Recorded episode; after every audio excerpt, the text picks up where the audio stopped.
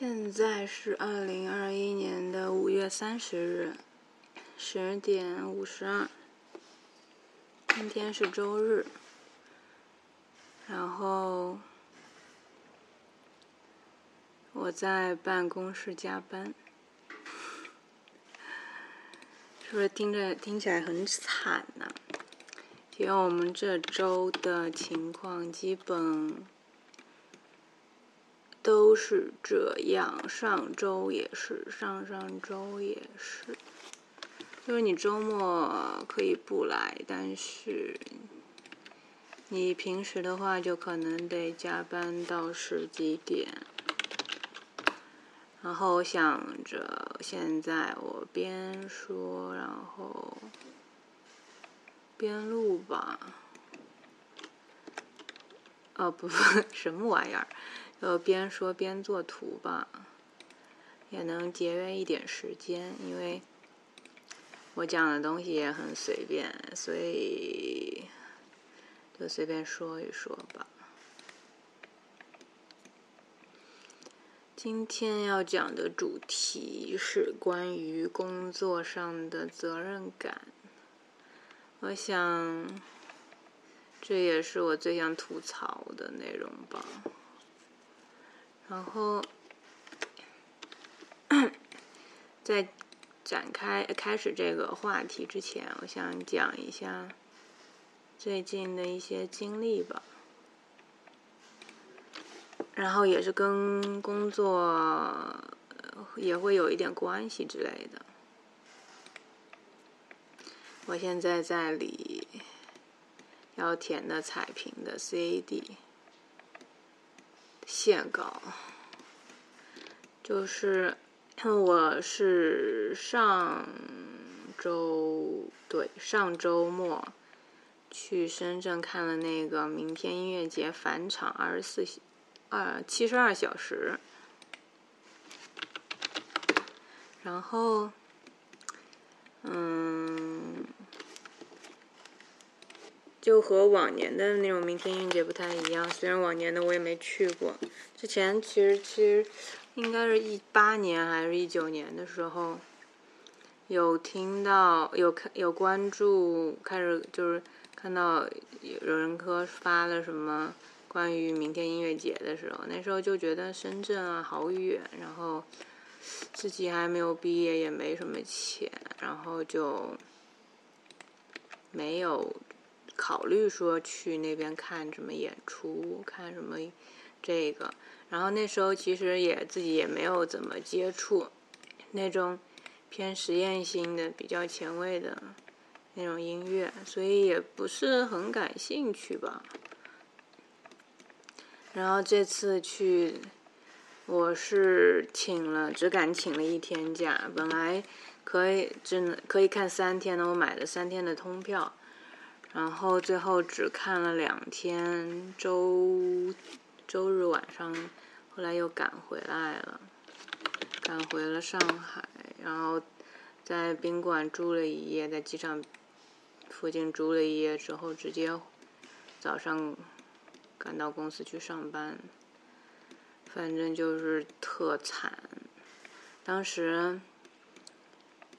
本来我这个，嗯，上一个上一期播客也是说，本来请一天假，同事就对我意见很大，甚至可能老板肯定有意见。事实证明，就是我请假，后来在在深圳的地铁上给我同事发消息，我们有一个同事有一个小群，然后说。说地铁上都是什么榴莲的味道什么的，然后我我们那个 HR 那个同事他就发了一个老板给他发的消息，说以后跟节假日周末前后相关联的那种那种不能请假，要么请假得提前一个星期。一个星期，谁知道自己一个星期之后会不会有什么事情呢？就很迷，就是觉得真的那种拼死拼活加班到底是为了什么？老板并根本不会在乎你有什么兴趣爱好，你有什么事情需要去干。对于他来说，可能我对我来说去看这个演出很重要，但但是对于他来说，这个就是不务正业，是特别没有意义的一件事情，就是这么简单而已。然后假也也不给请。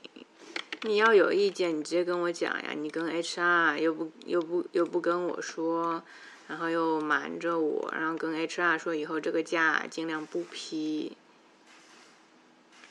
就很很心寒吧。然后昨天，嗯，算了，先把讲完吧。哎，还是想讲一下昨天。就昨天我们就是曹和金他们。是前天呃前天曹和金他开业了，是也是这个公司之前做的一个项目，景观的项目嘛。然后我们手上的活很忙，老板和 HR 他们就去了现场去看发布会，然后去逛商场去了。然后也我们说，当时我们我们的 HR 其实挺好的，他也问老板说我们要不要也去，然后老板说。嗯，那周五中午去抽空，比如吃饭的时间，然后抽点时间去一下之类的。但是呢，后来我们准备出发的时候，老板又说，说什么你们自己抽时间去吧，因为手上的活很忙，之类之类的。我当时我就。还挺生气的吧？当时我我另外一个同事也觉得很不爽，就真的，你拼死拼活给大家拼命的加班，可能对于他来说就是你只是一个加班机器而已。那这样子的话，既然这样子互相的话，那我们工作那些责任感是必要的嘛？就感不到、感受不到任何关怀。然后讲一下我那天在这几这几天看演出的感受吧。这几天也算是看了一些演出，我也只能聊聊演出了。平时平时的工作也很，平时都在工作嘛，也很无聊，也没什么好说的，就是。那个明天音乐节，第一天看的是杨一、王凡，还有意思是什么民谣的那种民谣意思。然后杨一是那种就很有岁月感，很有故事感，很有那种那个地域特质的那种民谣的东西。就是一把吉他，然后，其实我对那种我已经已经过了那个听那个听那种民谣的，比如说什么，还有什么那是张嘎怂还是什么呀？我不太会读他的名字，也不太记得了。张，反正啊，算了算了算了，暴露自己。没什么文化，没怎么听过歌，就那样吧。反正他就是那种感觉的，就一般吧。我觉得那种其实也不怎么太符合年轻人的口味吧。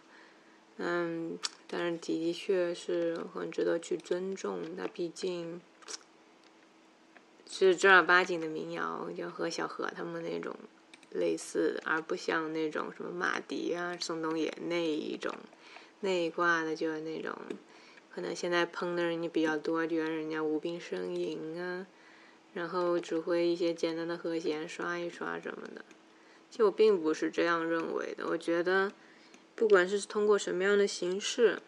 只要去表达的情感，不管这个情感是不是像年轻人一样那种娇柔造作的、无病呻吟的去搏度，也有可能是为了去引起年轻人的共鸣，去故意这样子。这样子我觉得没有意思。如果但是但凡这个感情是他最真实的表达的话，我就觉得无可厚非。你没有 说难听点，你听歌的，你有什么资格去讲他们这些音乐人？你自己连音乐都不会做。嗯，怎么说呢？你如果你是一个专业的乐评人去，但是，我总觉得有件东西，有点事情很迷，就是你不是艺术家，你不会画绘画，但是你可以是艺术评论家。你不是音乐家，你不会音乐创作，甚至你所有乐器你都不会，但是你又可以去当乐评人。你有一定的鉴赏能力，你听的足够多，那是一回事。但我总我总是天真的认为，就是你不会这个东西的话，你就没有资格去评价。就比如说，我有一阵子，就是我会，比如说你去看一个东西，比如你看一个书法作品。你去看它和你去临摹它一遍、两遍、十遍、一百遍之后，你再去去感受这个东西是完全两个感觉的。甚至是你在这你看它一百遍，顶不上你就临摹它一次。你正儿八经真的去临摹它的时候，你会去看它的美笔，虽然。也许你最后你写出来肯定离它是千差万别，就是两个世界的东西。但是你在写的过程中，你要仔细去看它。比如说，就像音乐一样，我就觉得你只有你去 cover 它之后，你才能真正的了解到它有一些特别的一些东西，它的一些特别的设计或者怎样的。你就真正的，我觉得那些乐评人或者是那种。嗯，那种艺术的评鉴的人一定是有一定的啊，那肯定是有一定基础啊，人家都是大佬。但是我就特别讨厌那种，但是啊，也是言论自由嘛，就是你只是一个普普通通的在网易云上听音乐的人，然后你就去怼天，啊，我也不知道，可能我也是干过这种事情吧，去说人家怎么样怎么样的无病呻吟的矫揉造作的。没有去怎样怎样的，其实我觉得你你他妈连说人家资格都没有，你自己懂什么？你不就听点歌，听的甚至是听的歌多一点而已吗？就很迷。现在所有人都每个人都站出来，每个人都可以讲论讲自己的观点，然后去抨击别人。这是一个好事，也是一个比较自由的一个方式，或或者会给别人带来一些思考。但是有的东西，我觉得就像我看那个看八分一样，嗯嗯，真正，所以我唉，所以我们不成熟啊。真正成熟的，像不过他虽然说那种公众人物，梁文道他也也不能过多的做一些评价。但是有些东西，尤其是我觉得怎么说呢？他不好，他有在那存在，有价，有有人去听，他就随他去这样子。我也不知道，不好说。就这样子，可能会有人就说你这样子，你这样子去任由他们放纵他们，所以。会让什么音乐市场更不好啊之类的什么？你如果像我这种人太多的话，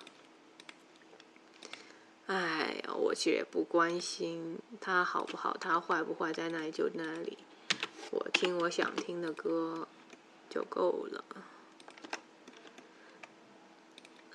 他的音乐怎么样？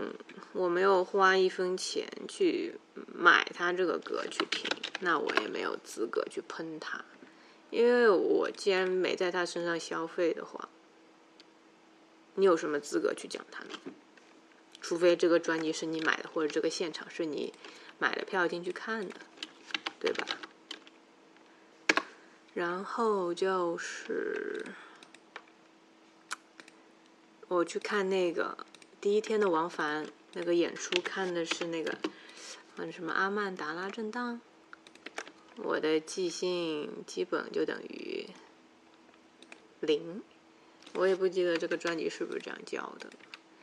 我最初接触这个的时候是去去年的时候嘛，还是今年的时候，不知道。反正就是网上开始有什么五五百份的预售还是什么，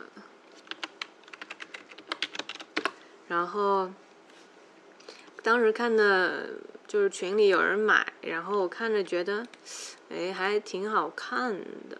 当时就觉得它那个是，比如说它包装，它的一些，它的反正整体的一个设计都很有，还不错，所以我就抱着试试看的心态，开玩笑，就是反正当时我觉得，我也想去试着去听一些那种所谓的噪音之类的东西吧，所以买了回来。然后还信誓旦旦的放在电脑里听了一下，就就是那种人大多数人都无法理解的那种纯噪音。它有一些其他乱七八糟的那种采样或者是怎么样，我不知道怎么去形容。然后就是剩下的就是那种。是高频吗？我也不知道，我都不懂。我不知道他们那些大佬是怎么样形容，他是怎么样做出来的，他有什么样的技术方法，这些我都不知道。我也没有说刻意去研究这个东西，我也不想着我跟别人聊天聊这个东西，我就自己随便说一下而已。然后，他那个，就是我当时。当时我听完之后，感觉就是越听越安静。当时我还，哎，还在群里就，我也不知道那是不是装逼，反正我不想装，我是，我不觉得我在装逼，我就是一个，我觉得我还是一个比较真实的人吧。我就是有什么想法，但是我是，那天我看那个也看到有说。是给人家评论什么或者怎么样的，就是因为你自己很有表达欲。我就想一下，我的确是一个很有表达的欲的人，但是我又很懒，就不爱。我以前有一阵子，但是偶尔一下子会去，比如说网易云人家音乐下面去评论一下，但是我评论的都是属于就是想鼓励一下人家，因为那个音乐人。或者是那个音乐很少，没有很多人去听，或者是，就是我想，我也不知道这种行为是不是很傻逼啊？想鼓励一下人家继续做音乐之类的，因为我挺喜欢去激励别人，然后激励自己的那样子的一个情况。于是我就。反正我就听了这张专辑，然后在群里面跟他们说，我觉得我在听这个噪音之后，反而觉得越来越安静。然后，甚至我有我听过几次，有一次我听这个噪音，就几乎都要听睡着了，睡睡着了。对，然后我就觉得，哎呀，挺有意思的。但是我后来就没有再继续听了，因为其实你戴耳机听噪音和你去现场。应该感觉不一样吧？我第一次听噪音还是看的那个虐待护士，干的看的是一个拼盘，是那当时也是为了去看那个固体李逵去看的那一场，但是那虐待护士就演了有十几分十几二十分钟吧，就很短，然后那个噪音就是也还行吧，就是不是我想象中的那种很刺激的东西。后来我有看严峻的那个书，上面有一些有一个什么什么什么噪音噪音什么世界，反正就是那个我不记得那那篇文章叫什么了。然后就是。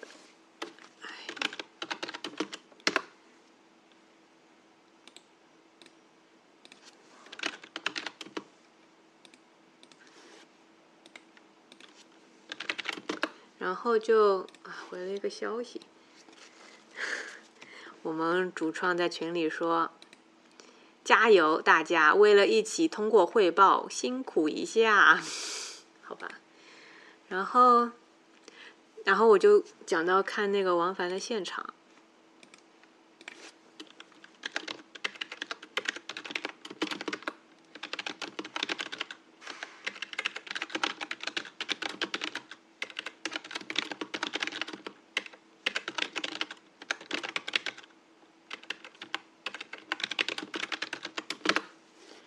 后就说一下去看那个王凡的现场。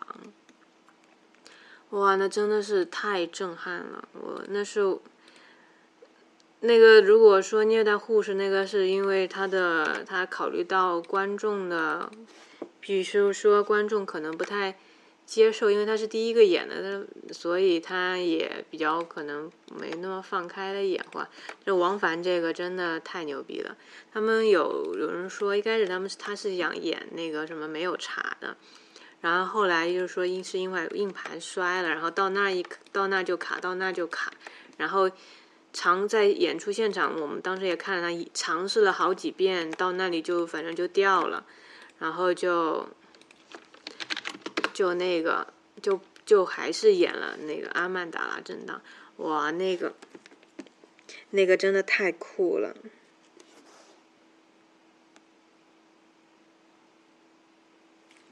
就是你可以感受到那个音乐在音乐的震动嘛，就是那种噪音的震动，就是然后就整个你耳啊感官就是所有的感受都能体会到，然后他那个就是当时我听完之后就觉得有一阵子我就觉得自己很恍惚，当时我没有戴耳耳麦或者是。嗯，那种耳塞之类的去保护自己，因为我觉得我这辈子去这样子去体验一个噪音现场，体验一个这样的事件，或者是这种类似于，嗯，对你非常不客气的、非常不礼貌的，或者是怎么样很冲突的一个一个演出现场，我可能就不会经历太多吧。所以我想。如果我戴了耳麦或耳塞，虽然我保护了听力，但是我没有真正的去听到它原本的声音。所以在最后，我还选择，如果让就比如说，如果让我和快乐和活到一百岁让我选一个的话，我可能会选到选择快乐。大不了等老了听不了东西了，那我再去尝试别的方式呢？你像什么贝多芬耳聋了，不是？开玩笑，这这是另外一回事，所以我宁可去，就用自己，就是自己赤裸裸的去接触他这个特别有、特别刺激的噪音。当时听完之后，就真的就是耳就开始没有耳鸣，但是耳朵是懵懵的，就听不清东西了。然后就是。后来就是那种签售嘛，当时我也把那张专辑也带上了，然后买了他就现场的两张 CD，然后找王凡签售。当时我就，当时其实听到一半的时候，我已经有了一个初步的一个想法感受，然后我就担心，就是我会忘掉，所以我就当时临时我就把它给写下来了。我还读给大家听一下吧，我还得找一下。我当时写完这个之后，我是放在我的备忘录上的，然后我还把它带给带给王凡看了，就非常感谢他，然后双手合十，当然也跟他表示感谢，然后也给他看了这段话。当时他还他说，我说我也不怎么。太刚接触这种这类的音乐嘛，也不是特别了解，就是我就讲一下我粗浅的，就是特别个人的、特别自己的感觉而已。就是，但是我又特别想跟他分享，然后就给他看了。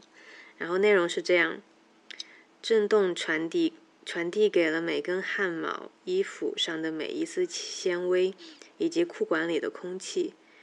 如果把噪音反过来，就变成了宁静，然后再也听不到嘈杂的人类的话语声，整个世界都变得纯粹而安静了，一种极致的安静。其实当时演出的时候，刚开始放的是一些氛围的音乐，当时周围的人就会叽叽喳喳一直在那说话，当时就觉得啊，真的。很烦，我特别讨厌这种氛围的。大家应该很安静的去聆听这个东西。又在那说话聊天，然后该装逼的带着女性朋友在那装逼，说说这个说那个，讲解一些东西。但是当阿曼达拉震荡开始的时候，管他们说话，敢管他们怎么样，所有的噪音全部都被噪音给吞没了。我就一瞬间就感觉啊，反而就是这些嘈杂、嘈杂的声音消失掉了，整个世界都变安静了，只有噪音的声音。就噪音就像一个魔力一样，去驱赶了这个世界所有那种纷杂的一些东西。当时是我是这样子感觉的，甚至就是像像我说的，把噪音反过来。它就是一种安静，这个噪音去这个像类似于背景乐一样，去营造了一个环境，就是我们再也听不到，我们除了噪音再也听不到其他那些纷繁复杂的那些跟音乐没有关系的声音了。我们感受到的只是此时此刻的噪音，而在噪音的背后，哦不。作为噪音，作为噪音，作为一个那个背景乐，会有一些声响、一些采样的东西，偶尔给你来一下，或者怎样怎样的一些声音的声音的设计，我就瞬间就我就明白了，为什么就是这样子的东西，就是可能那种刺耳的、没有意义的东西，为什么会有？一些人去追捧，会有人去愿意去听噪音的现场，去感受这个东西。我当时我就明白了，我我仿佛你不需要跟我去解释太多，不需要讲任何的一些缘由、一些因为所以，所有的那种语言都是苍白的，所有那些道理都是苍白，所有那种理论、那种理性东西都是苍白的。当时我就是用身体，我在那个现场去感受这个东西，我就明白了，这个东西不是说，嗯，只可意会不可言传吧？说的有点玄的话就是这样子。你真的去感受，去那个现场，我觉得一，但凡你是喜欢那种新一点的东西，或者是你，但凡你是喜欢有那种有深度的东西的话，你一定会去爱上，爱上。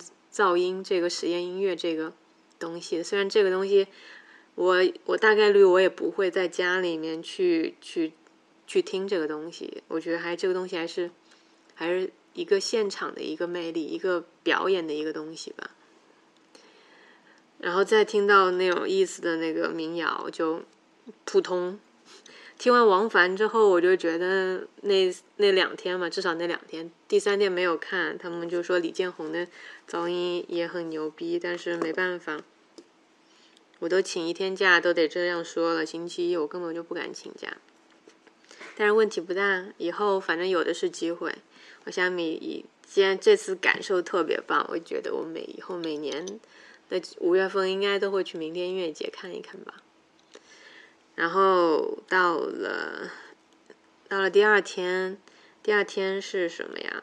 就是另外两个同志，嗯，其实他的一些设计，我觉得还没有跳脱，我觉得那种我能接受和理解的范围吧，他就。一直说走走走走走啊啊啊啊啊，然后说我看见你们死了，我们我看见你们死，我看见什么我什么乱七八糟，就是还是在玩一些文字和音乐的一些游戏吧。我的理解，虽然可能它还有一些更深层的、更深度的东西吧，但我总感觉就是没有让我觉得特别有意思。然后第二个是什么六五零幺还是六五零幺吧？应该是吧？让我看一下，我这要说错了，可能又得有人打我。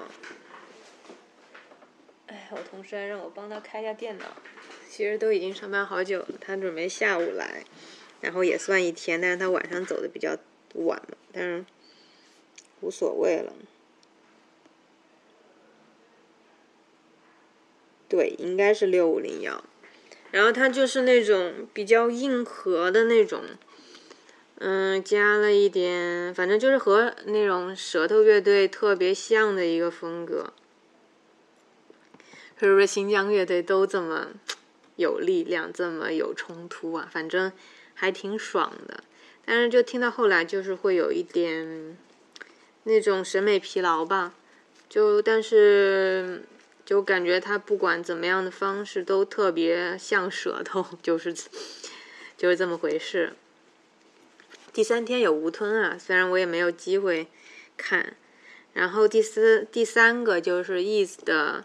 嗯，摇滚，摇滚意思，就他也加了一些噪音，然后一开始是用那种敲，一开始现场是有一个梯子的，一个铁的梯子，然后立在现场，然后当时还没有开始，我跟我们朋友在聊说，说这个梯子是不是是道具啊，还是怎么样，还是没有搬走，是工作人员怎么样怎么样？我说，啊当时还开玩笑说，我也突然他可能就是个道具，一会儿他拿一个什么东西开始敲它，然后发出各种各样的声音。之类之类的，然后也有可能说他们一个一个就爬在梯子上，然后在那弹吉他什么的，我就开玩笑嘛。然后没想到他真的是个道具。开场的时候，他们现场有很多那种大的，像那种工厂一样那种大的那种电风扇，不知道那种就落地的那种落地的那种脖子很长的那种电风扇。然后他们用那些鼓棒，还不知道什么样方式去敲打这个电风扇，然后发出那种节奏。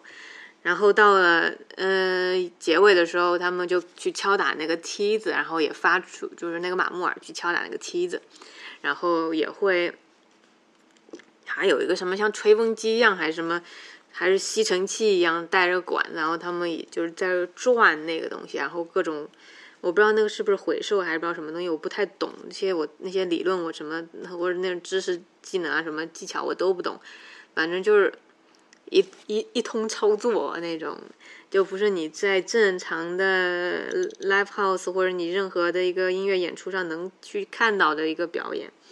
然后整体的音乐也还不错吧，就是就反正还挺有意思的。具体好在哪里，我其实我也说不出来。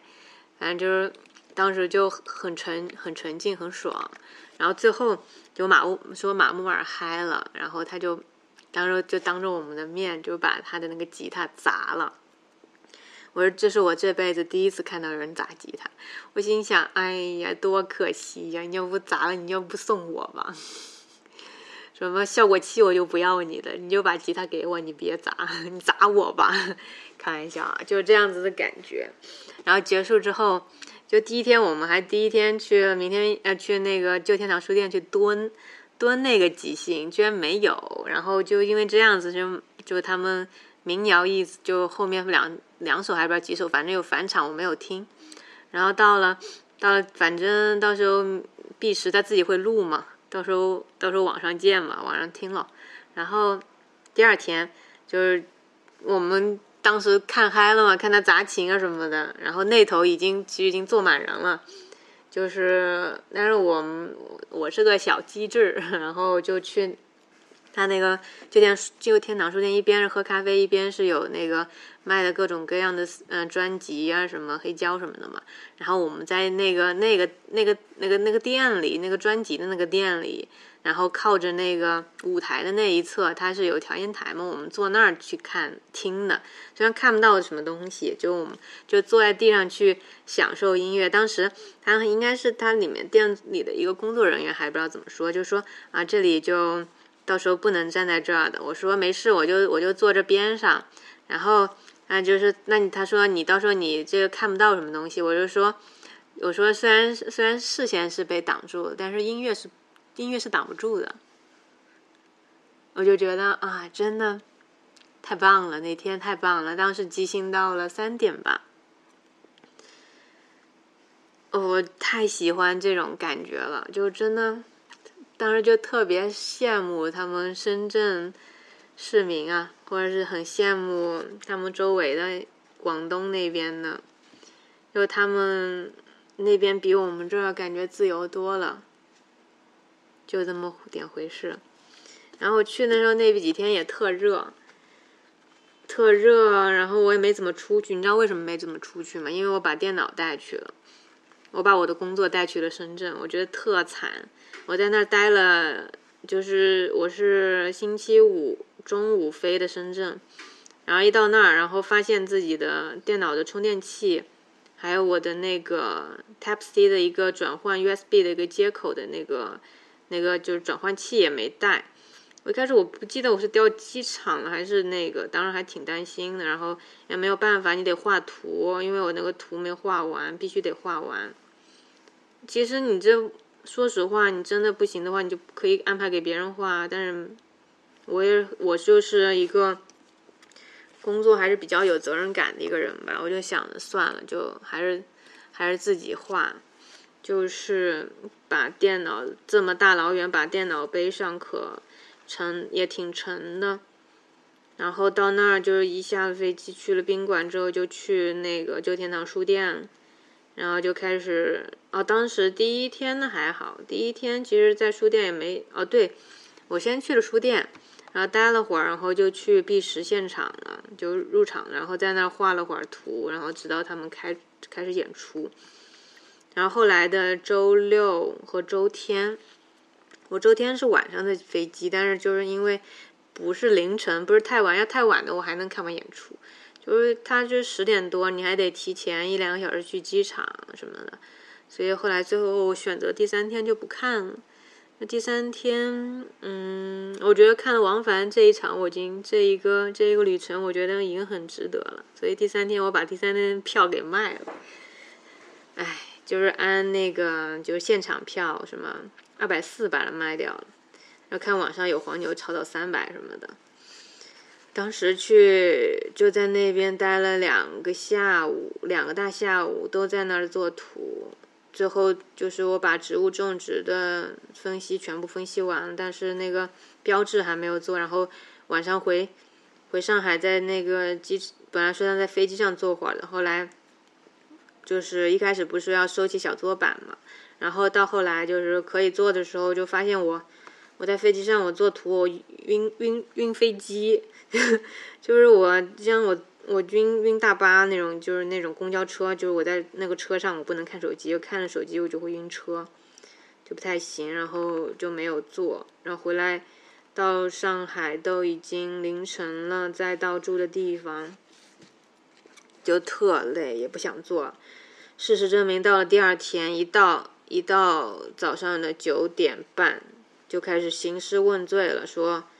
说美玲，你的东西做的怎么样了？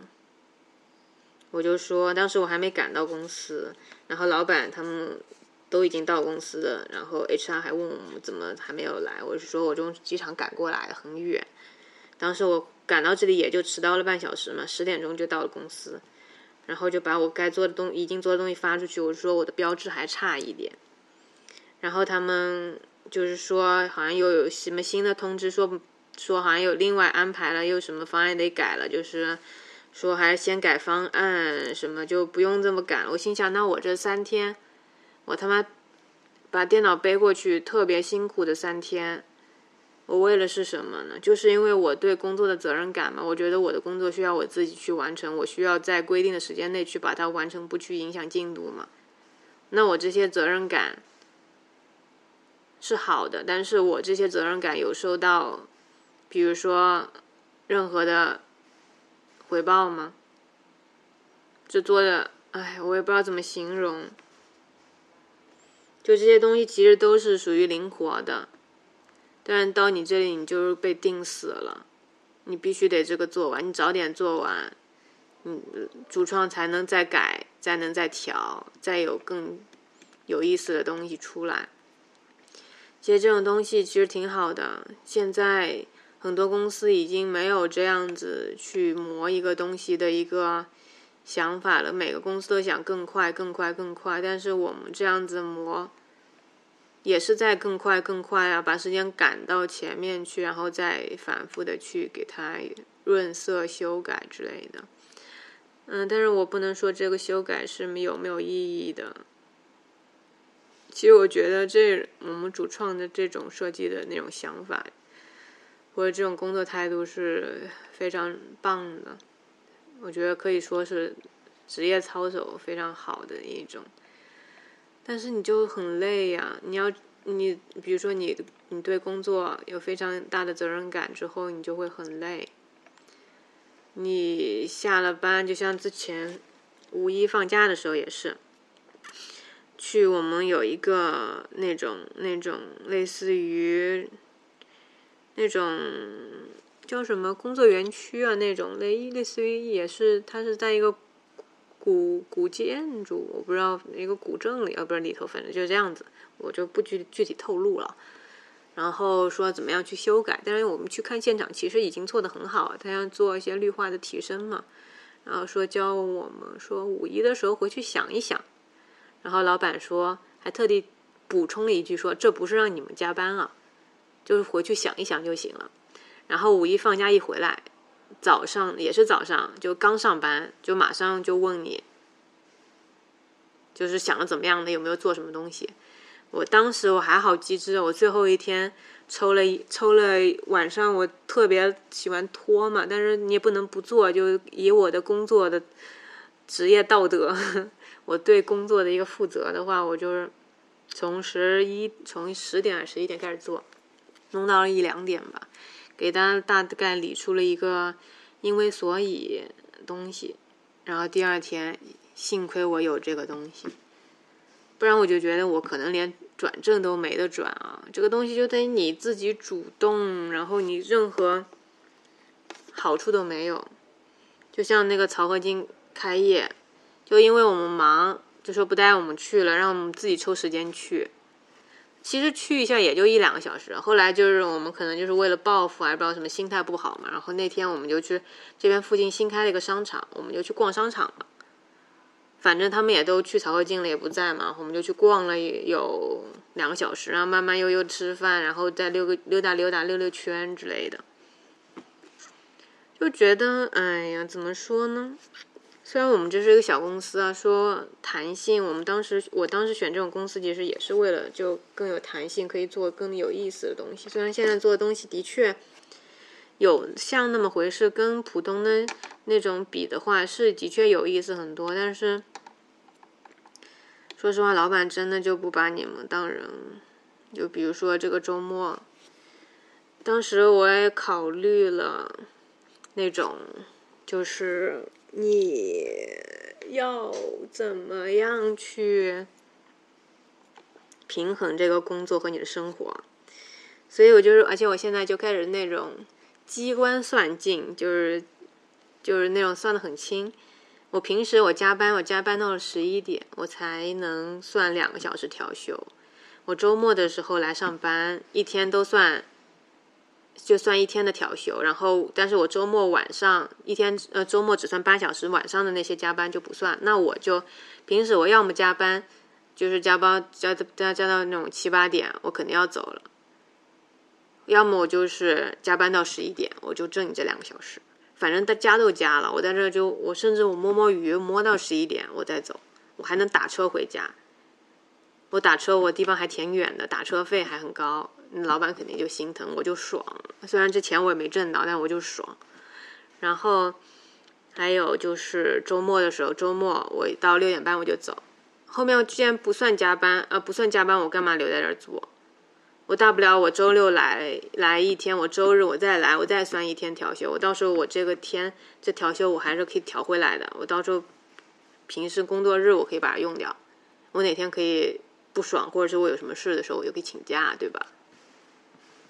但是怎么说呢？我还是过不了心里这个关吧。我觉得我还是一个做事情还比较还是比较认真负责的一个人。就是你真的让我放开不去做东西，把自己东西扔给别人做，我就觉得我做不出来这种事情。就像你当众去裸奔，让我当众去脱衣服，这样同样我也做不出来，一个道理，一样的感觉。还有就是，哎呀，其实也挺难的吧，没有办法。还就是还是再说回。再说回看演出，然后不是后来就回来，特累，就是在那儿忙了两次，嗯，看了两天演出，都是那种就晚上很晚，然后昼夜颠倒了，然后都到四五点才睡，然后第二天睡一上午，然后下午又去那个旧天堂继续画图。我在哪在那儿画图了，喝了他们家一些东西，但是没喝他们酒，什么草莓奶昔，什么旧天堂咖啡，还有什么什么双叫什么双峰奶茶，什么还有那种芝士蛋糕，他们家蛋糕还挺好吃的。反正就在那里边做边吃嘛，因为因为很痛苦了，只有吃才能让我快乐，然后才能让我继续画图。然后在那里买了一张 Can 的 C 那种黑胶，然后我才发现，然后就是那个上海这边之前去的那个黑胶店，他们家有好多那个 Can 的那个专辑，然后我还大老远背回来，不过也还不错。那张我就是还没有，反正还没回家嘛，还没有机会听，想回家听一下。然后数字数数数数数字的已经。已经听过了，就感觉还不错。唉，然后我就最近都特迷看，然后就就是算我自乌龟乐队以来的第二个，就特别喜欢，就觉得每一首歌都很好听的一个乐队吧，都很喜欢的乐队。然后回来之后，就昨天，哦，不对，这周五，这周五又去看了。看了那个景德镇文艺复兴复兴的一个南方小镇，一个民谣的一个演出，话剧演出吧，类似于。其实故事也一般，但是就还挺戳我的这种感情，就爱啊就在一起，然后又分开了这样子，然后最后怎么样怎么样一个悲剧之类的，就还挺戳我，当时看哭了。然后就是当时是周五，然后在拼命的加班，也在弄一些东西，弄到了。当时我以为是八点半开场的，然后去的时候就迟到了。然后到那，那是在什么什么叫什么，呃，什么老外街啊？然后在那迷路了，那个地方也是一个新场地。然后我跟着那个秀动的导航，根本导不到那个地方，导到个死胡同里去。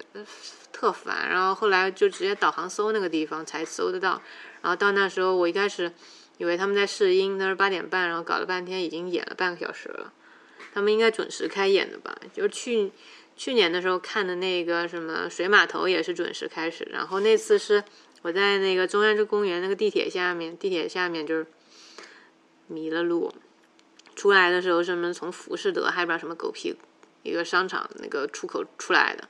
然后是个最远的出口，然后一路都是下雨，然后红绿灯我也没带伞，红绿灯都是红灯，然后到那儿迟到了十几二十分钟吧，这次就迟到了三十分钟，反正开头也没录到。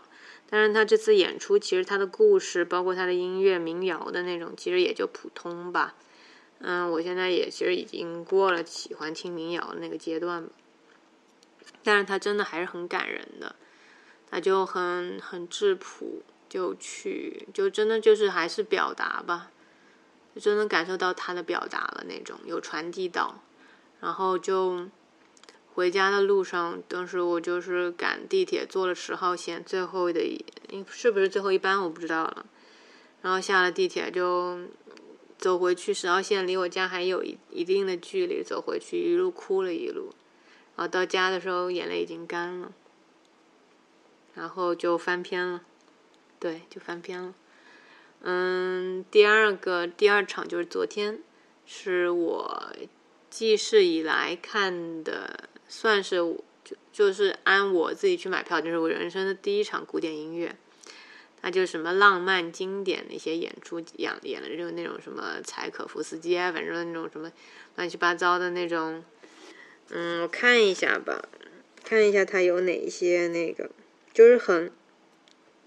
很出很那种很经典的，就是大家可能不听古典乐，然后但是这个东西就是在你生活的方方面面，任何地方，不管是电影还是还是电视机还是电视剧还是什么样，你都能去看听到的一个东西。我当时买的那个位置还挺好的，就是我觉得我自己真是选作小天才。他有什么什么威廉·退尔序曲，什么致爱丽丝·土耳其进行曲，欢乐颂，什么匈牙利舞曲，什么第五号什么什么的，什么友谊地久天长，蓝色多瑙河什么，就是那些基本。不听古典的都听过那种东西，但是他就我平时要听这种音乐就觉得很无聊什么的，就是在网上或者在电视上，在任何数字的那种媒媒介去听啊。但是你去现场，真的就去看到有一些人在你的面前去演奏，去拉他的小提琴之类的，去弹那些东西的时候，就感觉完全是不一样的感受，就真的有感觉到。那种音乐，它，它虽然这个东西你可能听过无数遍了，但是你在那个现场有人去真实的演出之后，你听出来的感觉，它又有西，它可能是他做了一些改编啊，但有它的，它又有它的那种，哦，你会突然理解到哦，为什么这个东西那么广为传颂，为什么那么多人说很厉害，为什么，就突然就理解了那些古典乐，就是为什么，就像听噪音。现场一样，和看古典乐现场一样，其实我觉得他们本质都是一样的。你去现场之后，你才能真的去感受到这个音乐的魅力吧。当时就是，其实当时我听的时候真的觉得很好听，然后自己干妈就感觉自己要进入的那种状态之后，就突然它就就很短，一会儿就开始下一首了，然后没没过多久就。刚感觉嗯，一听出什么感觉了，突然就中场休息了。然后前面还有一个小孩一直在凳子上那蹦来蹦去，就用屁股那样颠来颠去。然后他的家长也喊他好几次。然后他还拿了一个里头有沙子一样不知道什么东西的一个小棒，然后在那摇，就发出。因为当时就很安静，然后这种声音又觉得显得就特别刺耳，然后特别去影响到这个音乐。但是嗯，怎么说呢？人家小孩喜喜欢这音乐去。跟着他做一些动作，其实我觉得也挺好。但是在那个场合，在那种氛围下，我觉得这样子的东西就不是正确的。那种天性的、那种天真烂漫的东西，我觉得就不是一个很好的东西。但是要得看场合的嘛。我说我是这样认为的，可能就是比较理性，或者比较显示出我不怎么喜欢小孩这个情况。反正怎么说呢，就是未来我想。我还买了两场，是那种动漫音乐的，比如说那种《四月是你的谎言》那种，什么宫生于勋啊那种，我不知道怎么读啊，反正那个，嗯，那个他的那个一个类似于他，反正也有音乐的，也是一个演奏会嘛，还有一个也是动漫的，里面有什么，反正好多好多动漫的那种歌的一个类似于大串烧的那种嘛，我不知道那两场会怎么样。就是未来，我想就是听一个可以那种长一点的，就是一首一首曲子，可以二三十分钟或者怎么样的。我先想去尝试那样子的一个音乐会，这个真的太短了，就是还没感觉出什么就觉得没了。也有可能它并不很短，但是就是它特别好听，特别沉浸，让我觉得就是这个时光过去的太快了，也有可能。就这样吧。反正就是，总之就是，我觉得在一个不管在哪个地方上班，就是你的责任感肯定是必须的。但是我也希望，嗯，就是很，还是很美好的希望，老板们可以去给员工更多的认可，更多的自由吧，尽量不要去压榨他们。虽然这本来就是一个矛盾。永远解除化解不了的矛盾，对吧？除非你自己当了老板，你又想去压榨别人了。基本就聊到这，几点了？五十四分钟，那就拜拜。